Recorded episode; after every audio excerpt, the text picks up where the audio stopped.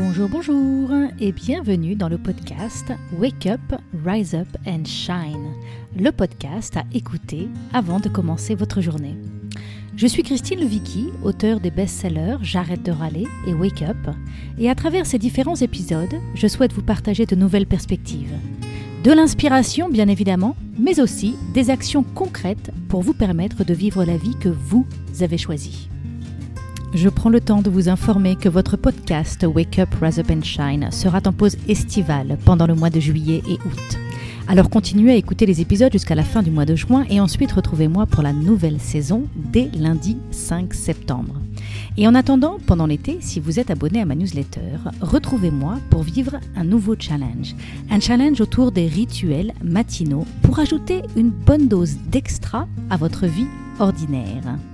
Si vous voulez vivre ce nouveau challenge avec moi et recevoir ma newsletter pour en être informé, je vous invite à aller visiter mon site internet christinelevicky.com. Sur ce site, vous pourrez rentrer votre email et vous serez abonné. À très bientôt. Aujourd'hui, dans cet épisode, je reçois Amélie favre pour parler de comment booster sa recherche d'emploi à tout âge.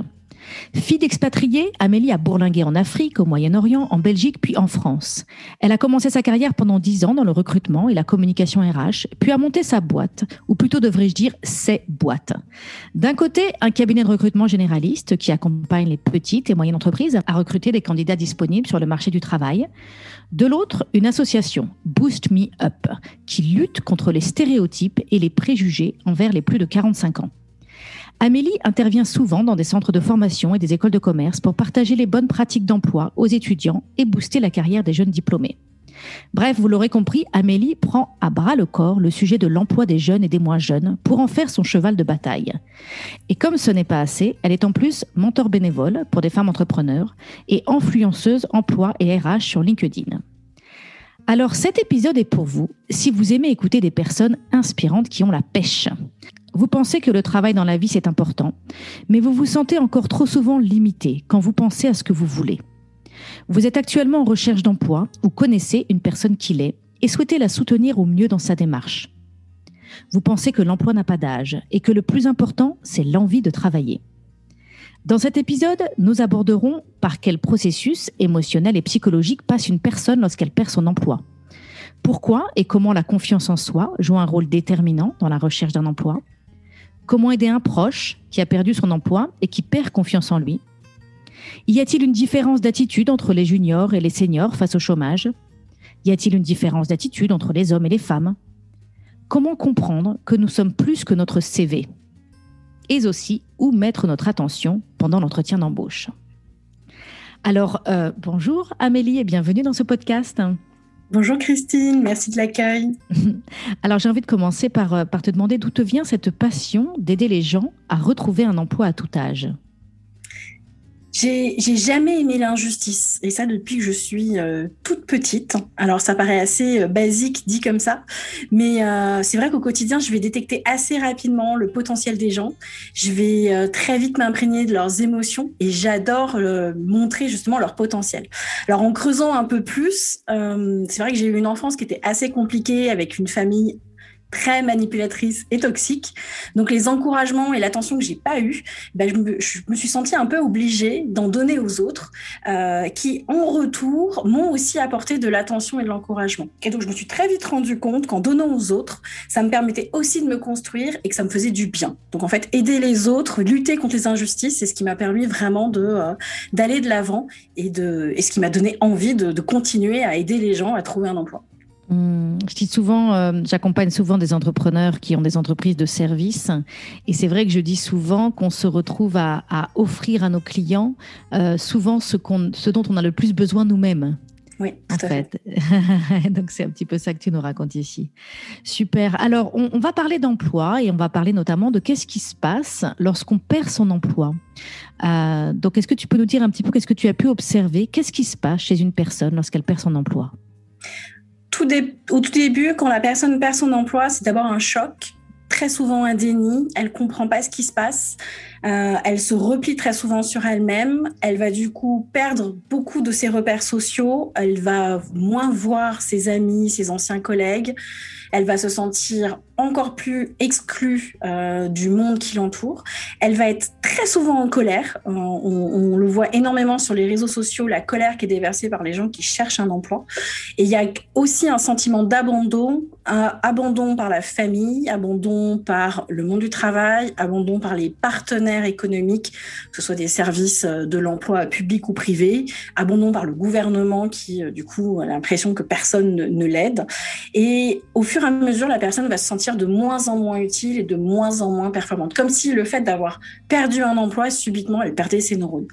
Euh, donc, assez logiquement, elle va s'éloigner de ses anciens collègues. Elle va plus avoir envie d'aller redéjeuner avec eux pour prendre des nouvelles. Les amis qui travaillent bah, ont plus vraiment le temps d'écouter un peu ses lamentations sur sa recherche d'emploi. Le conjoint, eh ben, il va commencer à faire des reproches. Ça fait longtemps que tu cherches, tu fais pas d'efforts. Regarde, j'ai vu telle offre d'emploi, pourquoi tu n'y arrives pas? Donc les réunions de famille, donc là heureusement on n'est pas en période de Noël, mais les réunions de famille à ce moment-là ça devient une vraie torture parce que tout le monde se pose la question de pourquoi on n'a pas encore retrouvé un emploi. Et d'un point de vue institutionnel, avec le avec son conseiller Pôle Emploi, ben, on est assez euh, abandonné parce que lui-même a tellement de candidats à gérer qu'il a tendance un peu à nous oublier. Et donc forcément avec tout ça, ben, notre réseau va se dissoudre euh, et on va se sentir complètement seul au monde avec notre recherche. Donc Heureusement, pas nécessairement, parce qu'il y a quand même plein d'autres structures qui existent, qui peuvent accompagner, qui peuvent soutenir. Mais souvent, quand on est au début de sa recherche d'emploi et euh, qu'on est en colère et qu'on ne sait pas quoi faire, eh ben, on ne voit pas les solutions qui existent autour de nous. Mmh, mmh. Et donc, c'est pour ça que toi, tu travailles beaucoup la thématique de la confiance en soi pour un peu euh, sortir de, de, ce cercle vicieux, en fait. Oui, c'est essentiel. C'est le premier élément qu'on va travailler forcément avec tous les candidats, quel que soit leur âge, parce que sans la confiance, euh, la personne ne peut pas se rendre compte de tout ce qu'elle est, de tout ce qu'elle est capable, de tout ce qu'elle a déjà réalisé, de tout ce qu'elle a déjà réussi. Et en fait, on va lui donner du carburant, on va lui redonner du carburant, lui montrant toutes ses réussites. Et à partir de là, elle va être capable de surmonter plein de choses et d'aller vers sa propre réussite et donc vers son retour à l'emploi. Mmh, mmh. Donc voilà, donc la confiance en soi, pour toi, c'est ce qui nous fait passer d'un cercle vicieux à un cercle vertueux. Oui, tout à fait. La, confiance, elle va jouer sur plein de choses, parce que dès lors qu'on a confiance en soi, ça va jouer sur euh, notre posture en entretien, on va être beaucoup plus audacieux, on va avoir un autre type de vocabulaire, on va oser. Et déjà, dans sa manière de se présenter, de dire les choses, on va utiliser des termes qui sont beaucoup plus positifs. C'est la fameuse loi de l'attraction, hein. on, en est là en fait. C'est euh, je j'apprends à mon cerveau et je dis à mon cerveau que j'en suis capable et que je vais réussir. Et donc, je vais faire tous les efforts pour prouver desenvolver que j'ai eu raison d'y croire et, ça va apporter forcément des, choses positives. Ça prend du temps. Moi, je suis très adepte de, la méthode des petits pas où j'invite les gens à faire petit pas par petit pas plutôt que d'essayer de faire des grands sauts vers l'inconnu qui peuvent, euh, avec lesquels ils peuvent se faire mal. Avec les petits pas, on est sûr d'y arriver. Et donc, en fait, on va pouvoir se, se, mobiliser et euh, s'encourager soi-même en disant, regarde, j'ai fait ce premier petit pas, je suis super fière de moi. Allez, j'enchaîne le deuxième.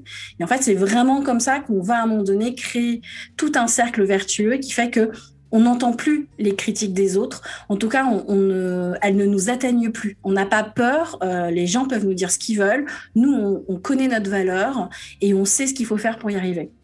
Mmh, mmh. Alors, la confiance en soi, c'est un peu le Graal. Hein. Euh, moi, j'anime souvent des séminaires et j'ai des salles entières. Et il y a toujours un moment donné où quelqu'un me dit Mais comment développer la confiance en soi? Comment avoir confiance Est-ce que tu aurais des conseils concrets que tu pourrais donner euh, pour nourrir euh, notre confiance en, nous quand on est en recherche d'emploi? Il y en a plein que je pourrais donner. Moi, je suis une grande fan du bullet journal.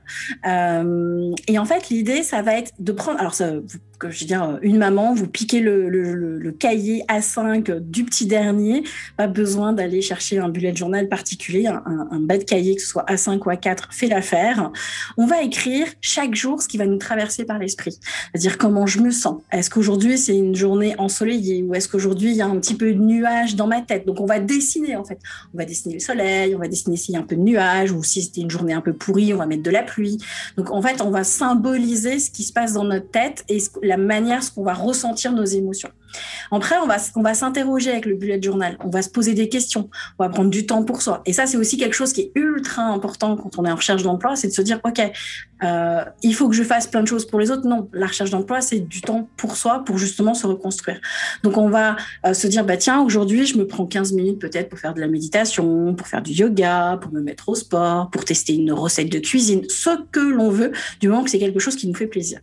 Et après, on va se noter ces petites victoires, ces fameux petits pas que l'on va faire au fur et à mesure. Et derrière chaque petit pas, on va se dire, OK, ben là, ce premier petit pas, ça m'a pris peut-être trois jours ou euh, une journée ou une semaine pour le faire. Donc, je me note combien de temps j'ai mis pour le faire et combien de temps j'avais prévu normalement. Je me dis, bah ça, je pensais que j'allais le faire en deux jours et finalement, il m'en a fallu quatre. OK. Je sais que pour le prochain petit pas, il faut que je fasse attention, il faut que je sois pas trop gourmand euh, dans ma capacité à faire rapidement mes premiers petits pas.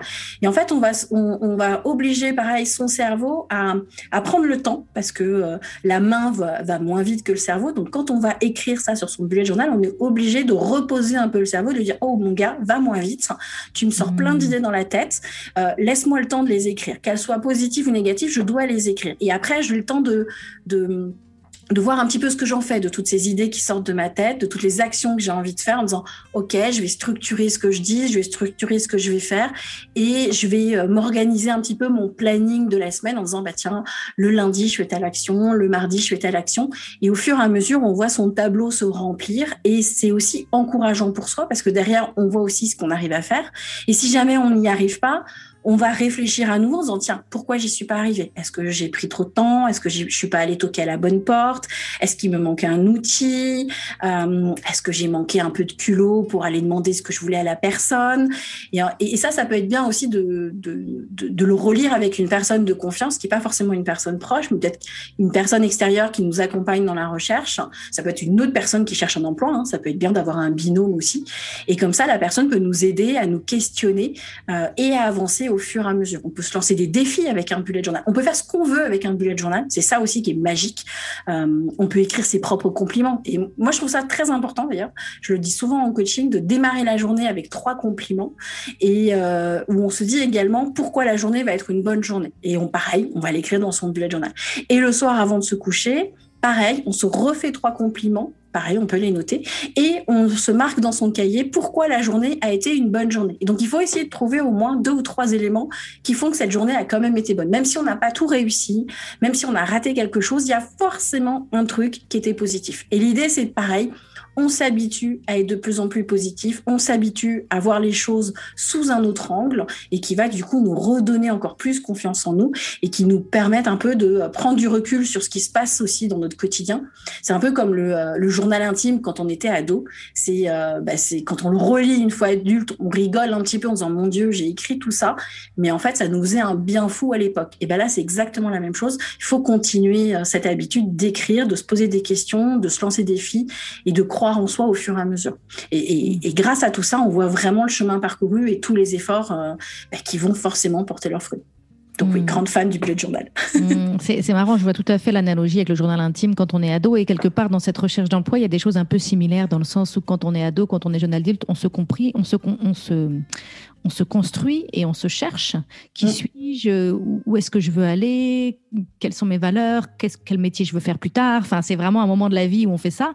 Et donc donc là, de, ramener cet outil, euh, d'avoir un journal euh, dans ce moment de recherche, ce que j'entends aussi dans ce que tu décris, la manière dont tu décris le bullet journal, c'est que c'est un moyen de sortir de la spirale infernale euh, des pensées négatives dans la tête et des jugements et des peurs et des manques et des limitations, de cette espèce de, de, de on se sent parfois possédé hein, par euh, nos peurs et nos, manques et nos limitations.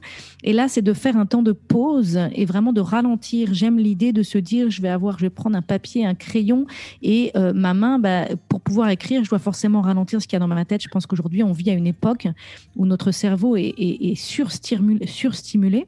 Mm fonctionne à 3000 à l'heure, ce qui génère beaucoup de stress. Et donc, quand on est dans une période de recherche d'emploi, c'est encore pire. Euh, et, donc, en effet, de, prendre cet outil qui va nous forcer à ralentir et qui va nous forcer en toute authenticité à faire un retour à soi. Euh, et, j'aime le côté authentique dans le sens où tu dis, bah, on va se faire des compliments le matin, on va se, célébrer le soir, qu'est-ce qui fait que c'était une bonne journée, mais on va aussi prendre le temps de, de, noter les endroits où on a des difficultés ou les endroits où on, a des émotions qui sont peut-être pas des émotions agréables. On va vraiment pas chercher à, prétendre qu'on est au pays des bisounours et qu'on met des lunettes roses et que tout va bien. On va être vraiment dans un retour authentique à soi euh, mm. beaucoup de bienveillance et, et, on va chercher quand même à insuffler de la, positivité et des encouragements. Très très bonne idée, très très bonne idée ce, ce bullet journal, j'adore aussi. Allez hop, tous avec vos papiers crayons, c'est parti. voilà. Alors comment euh, comment aider un proche qui a perdu son emploi et qui perd confiance en lui? Ah, là, c'est la fameuse difficulté euh, qui est dans la proximité.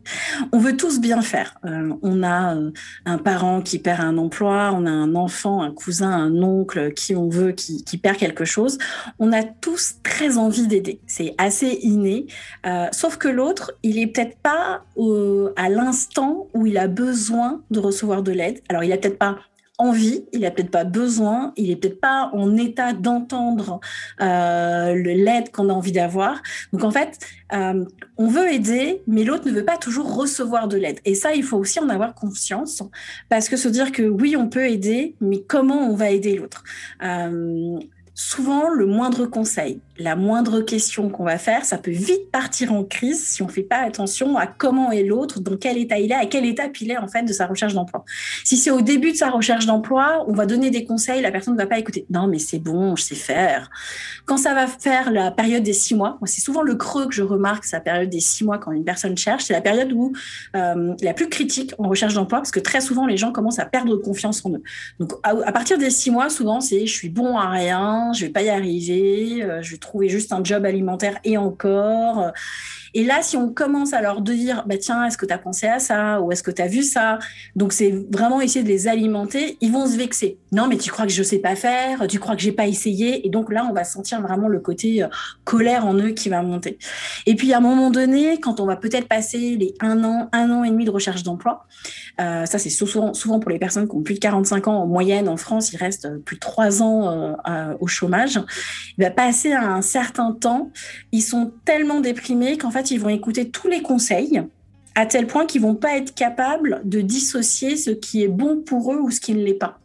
Et donc là, on est dans une phase qui peut être très compliquée. Ils peuvent vite se faire vampiriser par entre guillemets tous les coachs à deux balles qui peuvent envahir LinkedIn où c'est euh, allez je vous propose de faire ça tiens tu devrais essayer ça et là ça devrait une vraie une vraie catastrophe donc en fait, ce qu'il faut surtout avoir conscience quand c'est un proche, quand c'est un membre de sa famille ou un ami, hein, c'est pareil, on ne peut pas faire les choses à la place de l'autre. Donc ça, c'est aussi un peu frustrant pour soi, hein, forcément.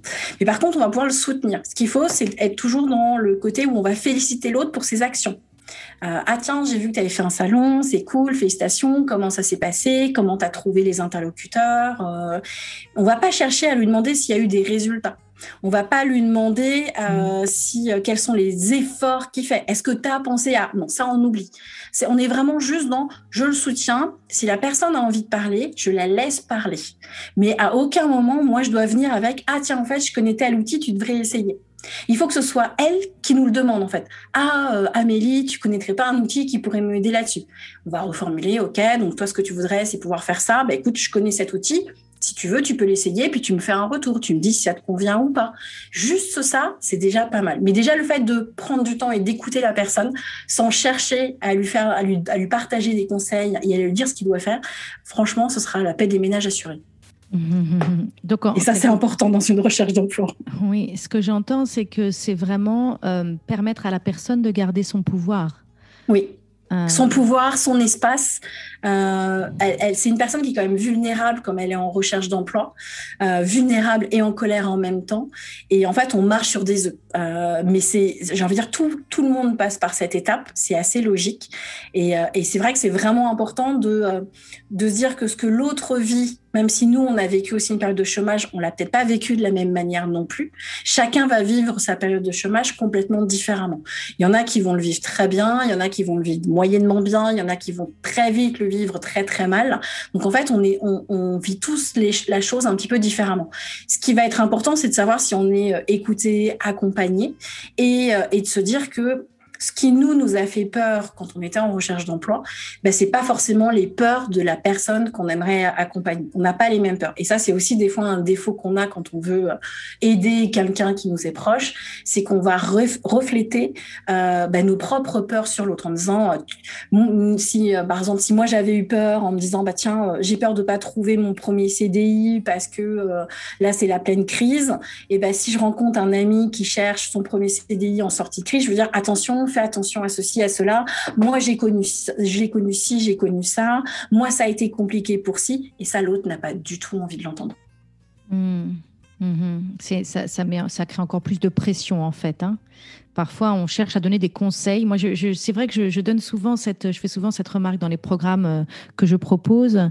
Je dis aux personnes résistez l'urgence de vouloir donner des conseils, euh, parce qu'en fait, des yaka faucons, des tu devrais faire ci, tu devrais faire ça, des ressources aujourd'hui, il y en a des tonnes. Et donc, ce dont les personnes ont besoin, c'est pas forcément de, de, de, nouvelles idées de quoi faire, c'est vraiment d'encouragement et de soutien dans, dans ce qu'ils font euh, et, les inviter à, tracer leur propre chemin. Euh, mais c'est intéressant d'observer les moments où on ne peut pas s'empêcher de, de, donner des conseils hein, et, euh, et, de se dire c'est peut-être pas ça dont la personne a le plus besoin là tout de suite. Elle a besoin d'encouragement. Mm. Juste d'un espace où on va l'écouter. Elle a besoin de pouvoir décharger tout ce qui lui passe par la tête, toute la tension qu'elle a, et en fait, elle a juste envie d'avoir un ami, entre guillemets, à qui en parler. Mmh, mmh. Alors, tu nous disais tout à l'heure que, euh, bah, on, ne réagit pas tous de la même manière à une perte d'emploi. On n'a pas tous les mêmes peurs. On n'a pas tous, voilà, c'est donc de ne pas projeter nos peurs euh, sur les autres quand c'est quand c'est à leur tour d'être en recherche d'emploi. Euh, est-ce que tu remarques qu'il y a une différence dans la manière dont la perte d'emploi est vécue chez les et la recherche d'emploi est vécue chez les juniors et les seniors? Est-ce qu'il y a une différence d'attitude? Dans notre culture, on oppose assez souvent junior et senior. On va les affubler de, plein de stéréotypes et préjugés. Et pourtant, quand je les accompagne face à la, perte d'emploi et face à la recherche, ben en fait, ils ont les mêmes peurs et les mêmes craintes. C'est pourquoi personne ne me répond. Euh, est-ce que ma formation euh, correspond à ce qu'ils recherchent ou est-ce que je devrais pas refaire une autre formation? Des fois, on se retrouve avec des gens qui ont deux ou trois masters tellement ils ont peur de euh, que ce soit la formation qui pose problème. ils vont se trouver très nuls aussi rapidement. ça, c'est le fameux creux de six mois, junior et senior, ils y passent tous. Ils se posent la question du CV, le junior, il sait pas quoi mettre dedans, le senior, il sait pas quoi enlever euh, pour que ça tienne sur, sur une page, une page et demie. Euh, le réseau, alors je sais pas, je me dis qu'en France, on doit pas l'apprendre suffisamment. Euh, ils ne savent pas comment créer un réseau, ils ne savent pas comment contacter les membres de son réseau, alors qu'en fait, ce qui est paradoxal, c'est quand on est senior, ben, le réseau professionnel, on l'a travailler toute sa vie. Et au moment où ça concerne sa recherche d'emploi, donc ça nous concerne, ça se concerne soi, et ben en fait la personne est complètement perdue et elle a l'impression que les codes qu'elle a appliqués pendant sa vie professionnelle ne sont plus les mêmes. Alors qu'en fait c'est exactement la même chose. Euh, donc il y a la fameuse lettre de motivation, euh, qu'est-ce qu'on écrit sur LinkedIn, comment on contacte un recruteur. En fait ils vont tous se poser exactement la même question, il va avoir les mêmes craintes par rapport à ça. Et en fait c'est euh, c'est ça qui est assez intéressant, c'est que la perte d'emploi, elle va remettre toutes les certitudes et perspectives, comme si d'un coup, ils perdaient aussi leur bon sens. Euh, très souvent, les étudiants, quand, ils sont euh, perdus dans leur recherche d'emploi, je leur dis, non mais, euh, si tu te poses deux minutes, si tu avais un ami qui te posait cette question, tu lui répondrais quoi? Et là, ils trouvent la réponse. Mais comme ça les concerne eux, et eh ben subitement, il y a complètement comme s'il y avait un décalage. Ah oui, non, mais c'est vrai, c'est logique ce que vous me dites. Ben, je dis voilà, c'est logique. Donc vas-y, n'aie pas peur, on avance. Et, ça, c'est vraiment, euh, c'est vraiment important. Et, euh, et pour eux, chaque question qu'ils vont se poser, chaque euh, incertitude, chaque peur, chaque reproche qu'on va aussi leur faire à un moment donné, hein, que ce soit dans la famille, euh, qu'ils vont entendre à la télé, euh, il y a aussi ce que les, médias reflètent. Ben, chaque question et chaque angoisse, ben, c'est une nouvelle montagne à escalader. Et en fait, pour eux, la montagne, elle devient infranchissable, qu'on soit junior ou senior. Et ça devient de plus en plus compliqué parce que tout, ils vont tout remettre en cause. Euh, euh, ils ont fait un choix, mais finalement, euh, ils vont changer d'avis. Oui, mais au, cas où. Oui, mais et si? Oui, mais. Alors, à chaque fois, je les arrête. Dès qu'ils commencent avec un et si ou un oui, mais, je leur dis non, on s'arrête. On reprend la phrase en arrière et on recommence et on se repose les bonnes questions. Donc, ça, c'est un peu la différence dans la recherche d'emploi et dans l'attitude. Enfin, c'est la même, c'est pas la différence, c'est la même chose, en fait, euh, d'attitude entre les juniors et les seniors. Mm. La différence, elle va être que les juniors, bah, ils vont rester moins longtemps au chômage, tandis que les seniors, ils vont y rester plus longtemps. Donc autant le, le junior va, va, avoir une phase euh, où il va perdre confiance en lui, mais il va retrouver confiance en lui très rapidement, une fois qu'il aura retrouvé un emploi. Autant le senior, ça va prendre beaucoup plus de temps. Et même une fois en poste, eh ben, il faut continuer à l'accompagner et à travailler sa confiance en soi parce qu'il y a toujours plein de doutes qui, euh, euh, qui le submergent. Mm. Oui, ça c'est souvent quelque chose, surtout si, la, si la, le temps de pause a été plus long, euh, on peut avoir l'impression quand on reprend euh, le travail d'être d'être largué en fait. Puis c'est difficile mm. mentalement euh, de, de, remettre en route cette, ces neurones, enfin cette manière de fonctionner, cette manière d'interagir qui est assez particulière dans, dans le domaine du professionnel. Et donc, en effet, l'idée de dire il peut y avoir besoin d'un accompagnement, euh, même dans la prise de poste. Euh, moi, je remarque ça notamment euh, pour dans un autre cas, qui sont les femmes qui ont arrêté de travailler pour avoir des enfants et qui reprennent le travail au bout de 8 ans, 10 ans, 12 ans, 15 ans. alors, bah, parlons de ça. Est-ce que, est-ce que tu vois, toi, une différence entre les femmes et les hommes? Est-ce que peut-être c'est lié à la maternité? Enfin, voilà. comment c'est la différence entre les femmes et les hommes? Et est-ce qu'on peut parler de ça? La, maternité, c'est vraiment particulier parce qu'en fait, euh, c'est très culturel, j'ai l'impression. Dès lors qu'une femme s'arrête pour faire des enfants et pour les élever, on a l'impression qu'elle est plus capable de rien. En fait, moi, je le vois en formation, quand je fais des formations pour adultes. Euh, à mon âge, elle me dit ouais non mais euh, là euh, je peux pas le mettre sur mon CV, ça fait dix ans que j'ai pas travaillé. Du coup je m'arrête, je leur dis bah alors déjà euh, que t'as pas travaillé, je suis pas très certaine. Hein, on va on va remettre les choses en perspective. J'ai déjà un s'il y a un trou sur un CV, le recruteur il aime pas ça, donc autant annoncer qu'on a fait une pause pour pour la maternité et pour élever ses enfants. et je dis deux, quel était ton quotidien quand tu étais mère au foyer, quand tu élevais tes enfants? Dis est-ce que tu gérais un planning? Elle me dit bah oui.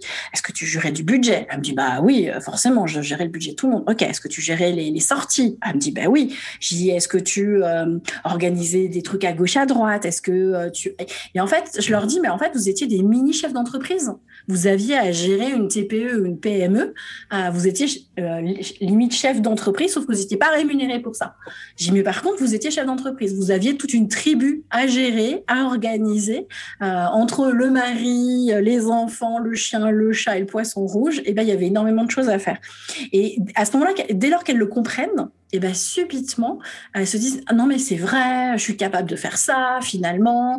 Et là, on sent vraiment que l'attitude change. Elles se disent non mais finalement, euh, euh, je dis entre guillemets euh, girl power, tout ce que j'ai fait à la maison, je suis capable de l'apporter demain à nouveau dans l'entreprise, que ce soit pour un poste dans l'assistanat, dans la gestion de projet, dans la finance, peu importe. Ben finalement, toutes ces capacités que j'avais avant de m'arrêter et toutes les qualités que j'ai continué à développer en étant à la maison et à m'occuper de la maison, des enfants et du mari, et eh ben c'est des choses qui vont servir demain dans l'entreprise. Et ça, c'est vraiment, euh, c'est vraiment important. Une mmh. des, et, ça, c'est vraiment lié un peu aussi à l'éducation. Hein. Quand, quand on a reçu une éducation tout au long de son enfance, euh, ben on, on, va pas euh, voir les difficultés de la même manière et on va pas se forger le même caractère, même si c'est en train un peu de changer. Euh, la femme, quand elle cherche un emploi, elle n'a pas peur de, demander de l'aide. Euh, D'ailleurs, je le vois hein, dans nos formations, 80% c'est que des femmes. Euh, donc la, femme, elle a l'habitude d'aller, elle a l'habitude de faire et elle a l'habitude de demander de l'aide. Donc ça, ça pose pas trop de problème. L'homme, il est un peu plus timide. Euh, il va un peu plus, il va pas trop prendre de risques et il va préférer s'enfoncer dans ses difficultés plutôt que de demander de l'aide. Et généralement, les hommes vont arriver et vont oser demander de l'aide quand c'est un peu, ils arrivent au pied du mur euh, et qu'ils disent, OK, bon, là, j'ai plus le choix, euh, j'ai fait tout ce que je pouvais faire, j'y arrive pas, donc là, bah, il faut que je me fasse aider. Alors que la femme va pas avoir peur de poser la question, de dire, bah oui, mais là, j'y arrive pas, pourquoi Donc ça, on a ces deux différences d'attitude où, euh, bah, pour le coup, je trouve que les femmes sont beaucoup plus combatives que les hommes, ou en tout cas, elles l'affichent beaucoup plus facilement, là où un homme est peut-être plus dans la mesure. Mais c'est pareil, hein, c'est l'éducation. quand on est les hommes, quand ils sont jeunes, quand ils sont enfants, on leur dit soit un homme ou fils, un homme, ça ne pleure pas. Donc forcément, ça a un impact sur leur développement personnel euh, plus tard. Oui, donc quand ils se sentent dans une situation de vulnérabilité, ils veulent, ils préfèrent que ça se voit pas, que personne ne le sache, et ils s'isolent en fait. Hein. Totalement. Euh, tandis qu'une femme va plus facilement dire j'ai besoin d'aide et, sortir au contraire de chez elle pour aller rencontrer des gens qui vont, qui vont peut-être lui apporter du soutien. Je pense qu'une femme a l'habitude de, de penser qu'elle a besoin de soutien. D'ailleurs, peut-être parfois c'est un, c'est presque un problème, c'est qu'elle a tellement la croyance qu'elle a besoin de soutien, qu'elle a du mal à croire qu'elle est capable seule aussi, qu'elle est capable euh, euh, et qu'elle est entière et qu'elle a tout ce dont elle a besoin pour retrouver cet emploi, même si elle peut se faire aider. Mais il y a plus une impression de il me manque quelque chose. Euh, alors c'est un côté positif parce que du coup on va chercher de l'aide, mais ça peut avoir un côté négatif dans le sens où on se sent jamais assez, trop ou pas assez, mais jamais exactement, enfin jamais à la hauteur en fait de ce qu'on pense que les autres attendent de nous. Ouais, on, le voit notamment dans les clubs d'entrepreneurs. Euh, quand c'est un club d'entrepreneurs avec des hommes, les hommes entre eux vont avoir une très grande facilité à faire du business parce qu'ils vont euh, se dire les choses directement. Tandis que la femme, très souvent, quand elle se retrouve dans un club d'entrepreneurs féminins, eh bien, entre elles, elles vont se conseiller, elles vont s'entraider, elles vont se partager des petites choses. Mais parler business, ça va être beaucoup plus compliqué parce qu'elles sont toujours dans l'idée d'entraide et pas dans l'idée forcément de faire du business ensemble. Et ça, c'est quelque chose que j'ai remarqué en France qui est assez, euh, assez incroyable. Mmh, mmh, c'est très, très juste. C'est très, très juste.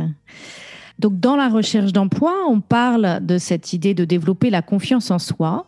Euh, un autre élément qui est important dans cette recherche d'emploi, c'est le CV.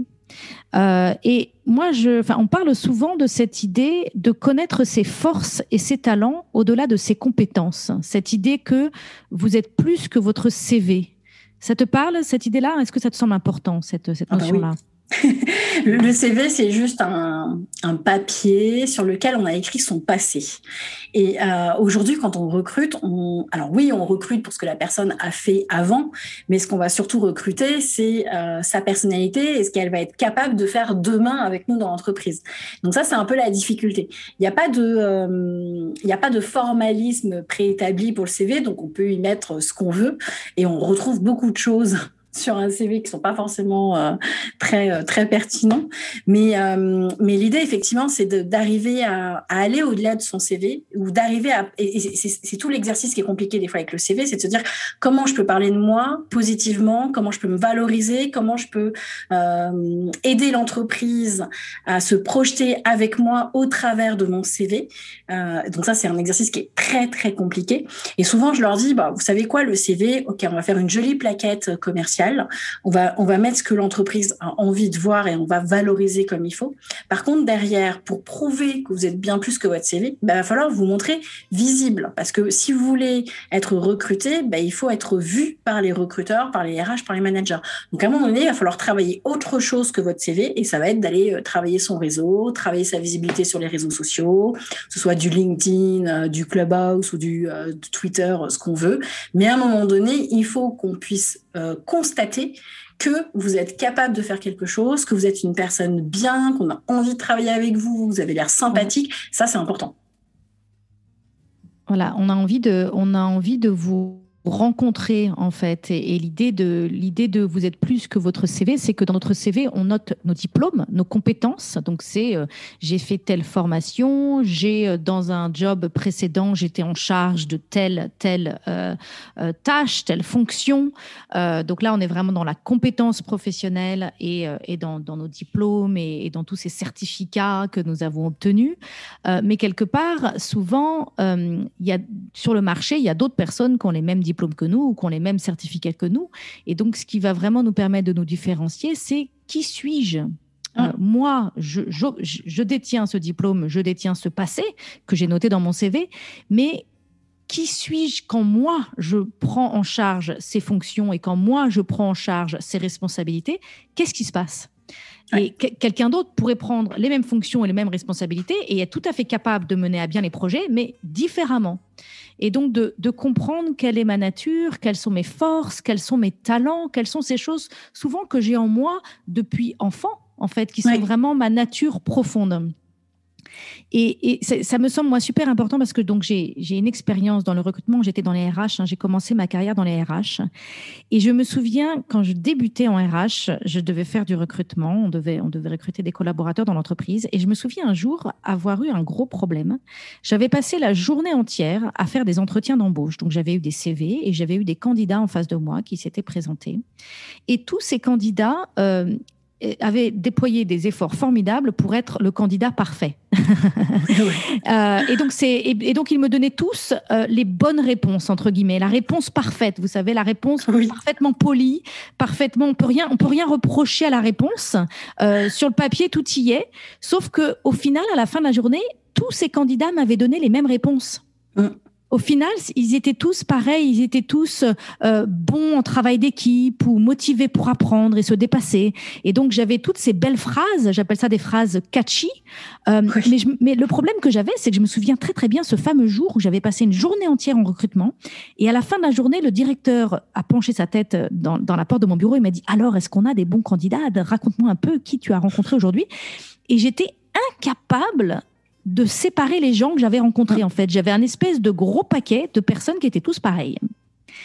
Et, je trouve ça intéressant de se dire, tiens, comment est-ce que moi, dans mon entretien, je peux transmettre à la personne que je rencontre mon caractère, mon, ma nature, qui je suis, qu'est-ce qui va se passer si, si cette personne décide de m'engager euh, comment, comment leur quotidien va changer parce que je suis là, ma personne est là. Euh, c'est très difficile hein, pour les candidats. C'est très difficile parce qu'en fait, ils, on, on n'arrête pas de, de, leur faire peur par rapport aux entretiens. Euh, tu, tu, tapes sur euh, Google, tu parles d'entretien d'embauche, les premières choses qui vont sortir, c'est les questions pièges en entretien. Comme si le recruteur voulait absolument piéger le candidat. Alors oui, il y a des recruteurs qui sont très mauvais et qui passent leur temps à, à essayer de malmener les candidats, mais c'est pas l'optique. Et, euh, et, en fait, les, les, les gens ont, une, ont, ont, le trouillomètre à zéro, ont une inquiétude incroyable face aux entretiens, alors que c'est un échange. On est là pour discuter avec eux, on est là pour euh, moi je dis souvent, on est là pour comprendre votre passé, c'est-à-dire quelles sont les choses que vous avez faites, comprendre qui vous êtes aujourd'hui, quelles sont les qualités que vous avez développées et comprendre ce que vous avez envie de faire demain avec nous dans l'entreprise. Donc moi j'ai appelé ça le PPF passé, présent, futur, qui est un peu la méthode pour justement apprendre à se valoriser en disant ok, voilà ce que j'ai fait avant, voilà mes formations, voilà mes expériences, tout ce que vous aviez demandé dans votre annonce, j'ai le la check à côté, il n'y a pas de problème. Aujourd'hui j'ai développé telle et telle qualité, voilà ce que je fais dans ma vie personnelle voilà peut-être les formations ou euh, ce que je suis en train de faire aujourd'hui en plus euh, pour, euh, pour encore plus me perfectionner ou qui me prend ou qui me fait tout simplement plaisir. Mais par contre, demain, chez vous, voilà ce que j'ai envie de faire. Et très souvent, moi, je dis aux candidats, si on vous recrute pas, c'est que sur le PPF, vous avez loupé un truc et c'est le futur. C'est-à-dire qu'à un moment donné, vous vous êtes pas projeté avec nous dans le poste. À aucun moment, vous vous êtes dit, bah, tiens, moi, demain, je peux vous aider là-dessus, là-dessus. Tiens, demain, je peux, ensemble, on va pouvoir faire telle et telle chose. Et ce côté projection où on se voit ensemble dans l'entreprise, pour moi, c'est essentiel. Et, euh, et souvent, en entretien, les gens vont effectivement, comme tu dis, ils vont apprendre des phrases par cœur. Euh, ils sont tous motivés et dynamiques, ils sont tous perfectionnistes, euh, mmh ils ont, ils ont tous effectivement les mêmes, les mêmes phrases bateau. Et il n'y en a aucun qui, euh, qui va se dire, bah, tiens, moi, je vais dire vraiment qui je suis. Moi, je vais me révéler au recruteur. Euh, je vais être, entre guillemets, authentique euh, en disant, bah, je, vais être moi-même, en fait, en entretien. Et, et si ça passe pas, bah, c'est pas grave, c'est que c'était pas la boîte pour moi, en fait. Voilà, alors voilà, j'ai envie de parler de ça. je trouve ça important, c'est que quand on se présente en entretien d'embauche euh, en étant cette espèce de candidat parfait qu'on a, qu'on a construit en fait, hein, qui n'est pas réellement qui on est, euh, le problème c'est que si on est embauché derrière, basé là-dessus, ben, on est obligé d'être cette personne qu'on n'est pas. Tandis que si je me montre pour qui je suis vraiment en entretien et que je suis choisi, ben je suis choisi pour les bonnes raisons. Je suis choisie pour ce que je suis et non pas pour ce que j'ai prétendu être.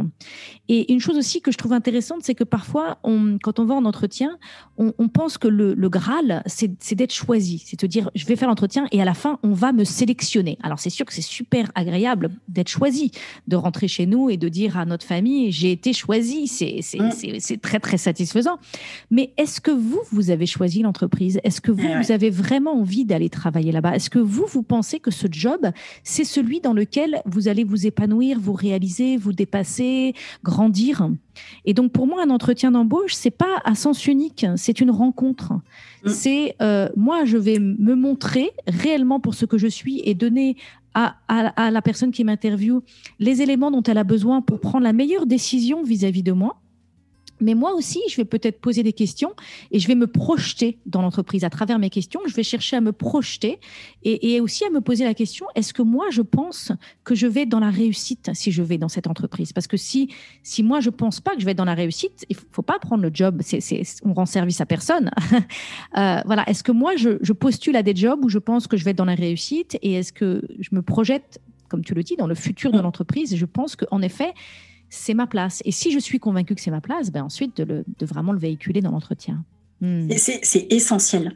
Et, euh, et, ça, on le, voit malheureusement trop souvent. Moi, quand, quand, je suis en formation et que je leur dis, mais euh, vous avez posé une question au recruteur?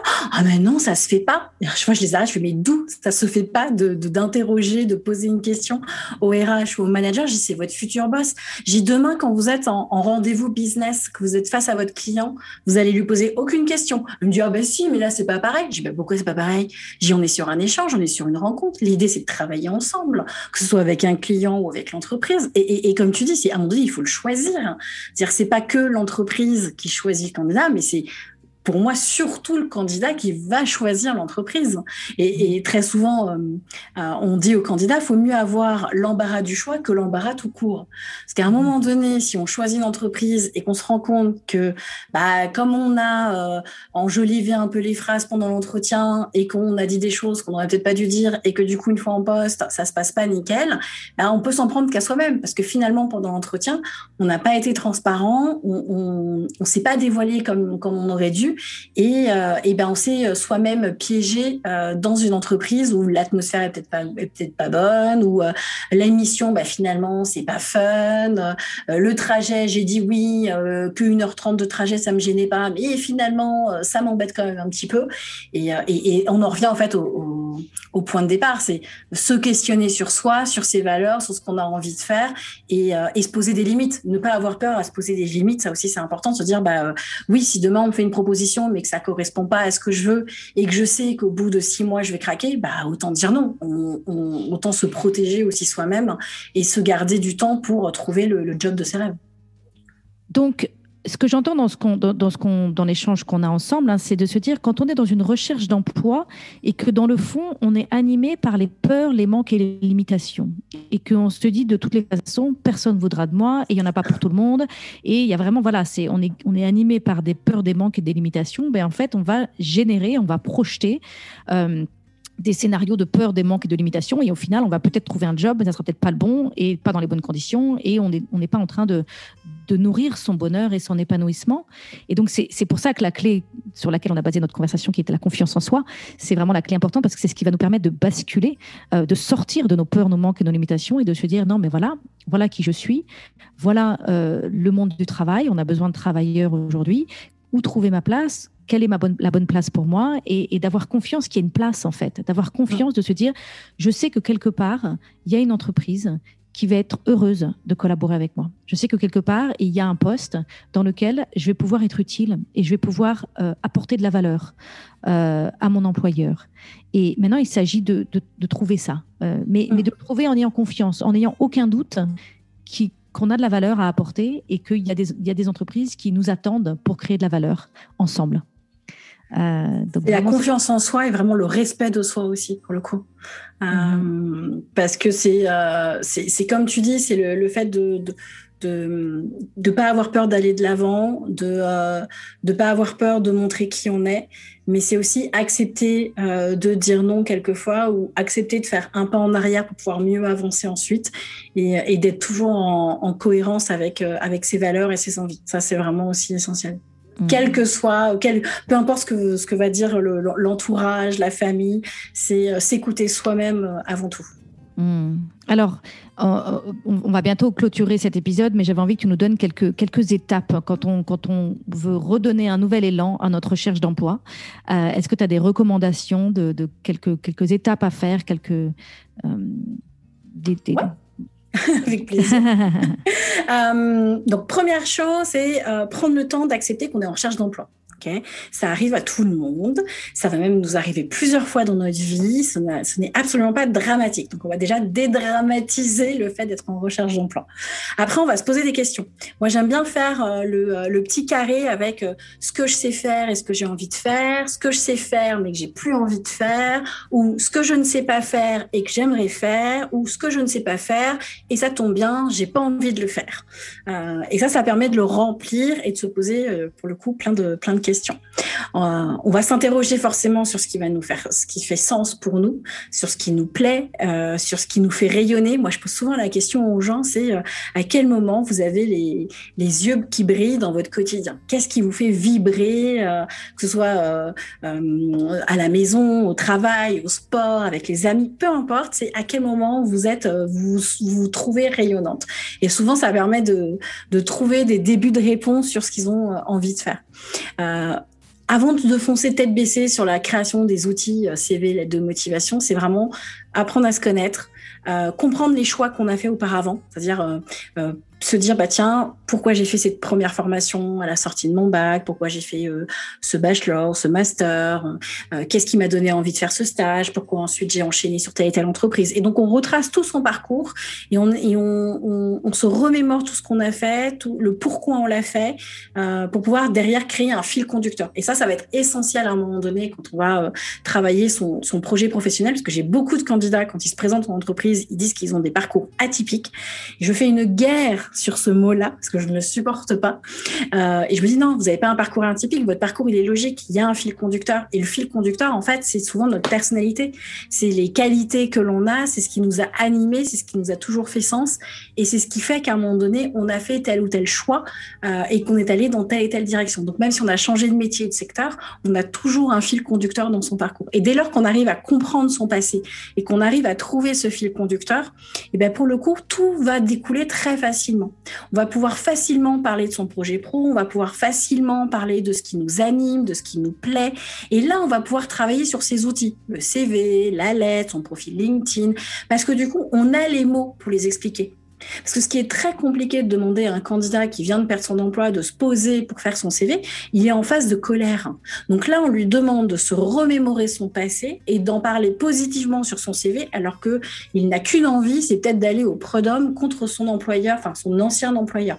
Donc il n'est pas du tout dans le mental qu'il faut pour faire un CV. Donc souvent le CV, je leur dis non, on le fait à la fin. Donc tout le monde est stressé en disant mais non, Amélie, on peut pas faire le CV à la fin. C'est maintenant qu'il faut le faire. Je t'inquiète, on a le temps pour le CV. C'est d'abord on se pose les questions, on avance on trouve son fil conducteur, on trouve les arguments qui vont avec, et une fois que ça nous paraît logique et évident, on va pouvoir construire le CV, la lettre de motivation, son profil, tout ce qui est la technique de recherche d'emploi assez, classique, tous ces outils de communication. Et puis, on va aussi euh, être honnête avec soi-même. Ça aussi, c'est important. Se poser toutes les contraintes. OK, on a vu toutes les, tous les, tous les euh, on a vu tous les atouts qu'on avait, toutes les opportunités euh, que le monde du travail a à nous proposer. On s'est posé les questions sur l'environnement de travail dans lequel on a envie de travailler. Est-ce que c'est une petite structure, une moyenne, une grande?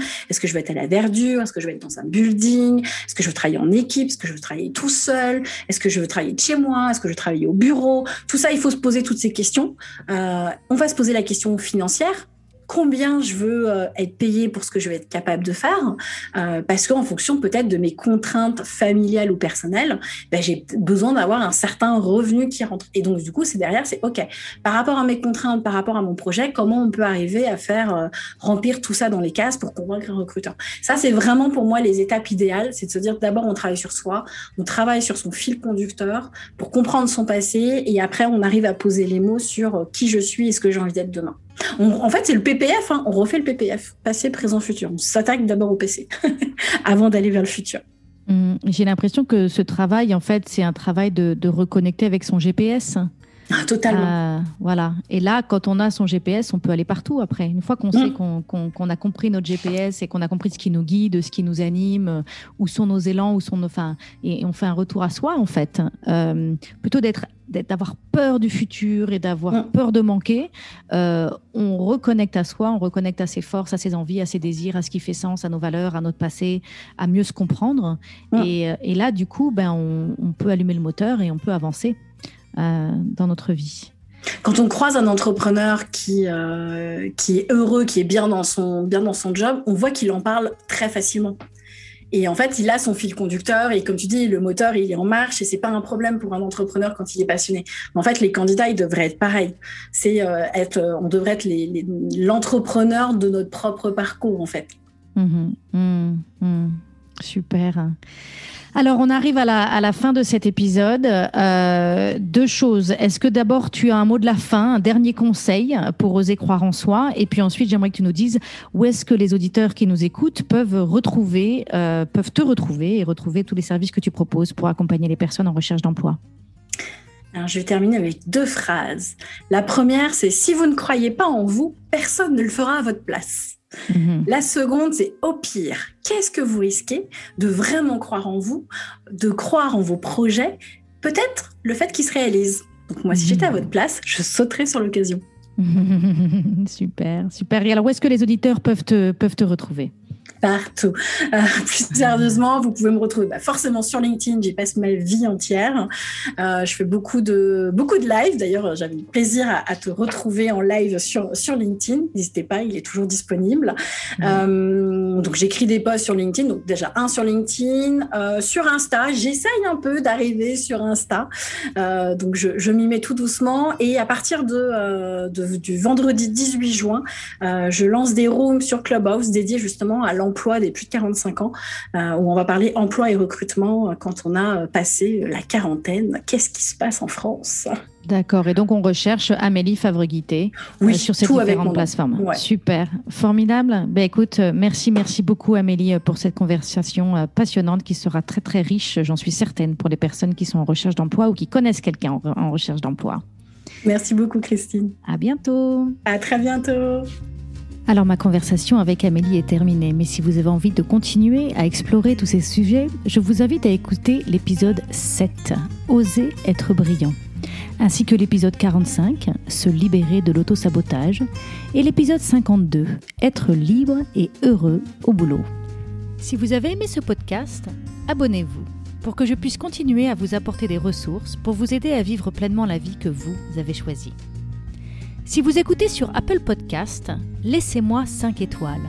C'est vraiment le meilleur moyen de m'encourager et de me soutenir. Et si vous avez envie d'aller plus loin, j'ai créé pour vous un programme vidéo gratuit sur 5 jours pour vous aider à ne plus vivre votre vie à moitié endormie.